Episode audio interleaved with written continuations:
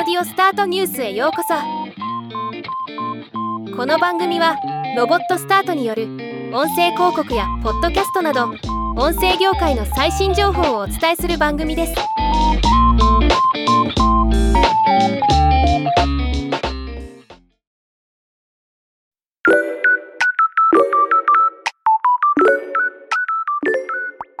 マイクロソフトが Bing の AI 音声チャットについてデスクトップでの利用時でも対応したことを発表しました。今回はこの新機能を実際に使ってみたレポートをお届けします。もともとモバイル版の Bing では音声入力に対応していましたが今回デスクトップのブラウザ利用時でも音声入力が可能になったというもの。Bing チャットの入力ボックス右にあるマイクのアイコンをクリックすることで音声入力が可能になります。現時点での対応言語は英語。日本語フランス語ドイツ語中国語の5カ国語。今後さらに対応言語は増える予定とのこと。音声入力モードになったら音声で質問することができます。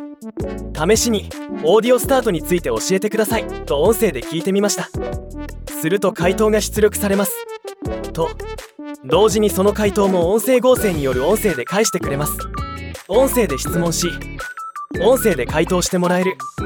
これはもう完全に新世代の AI 音声アシスタントだなと思います。是非皆さんも体験してみることをお勧めします。ではまた。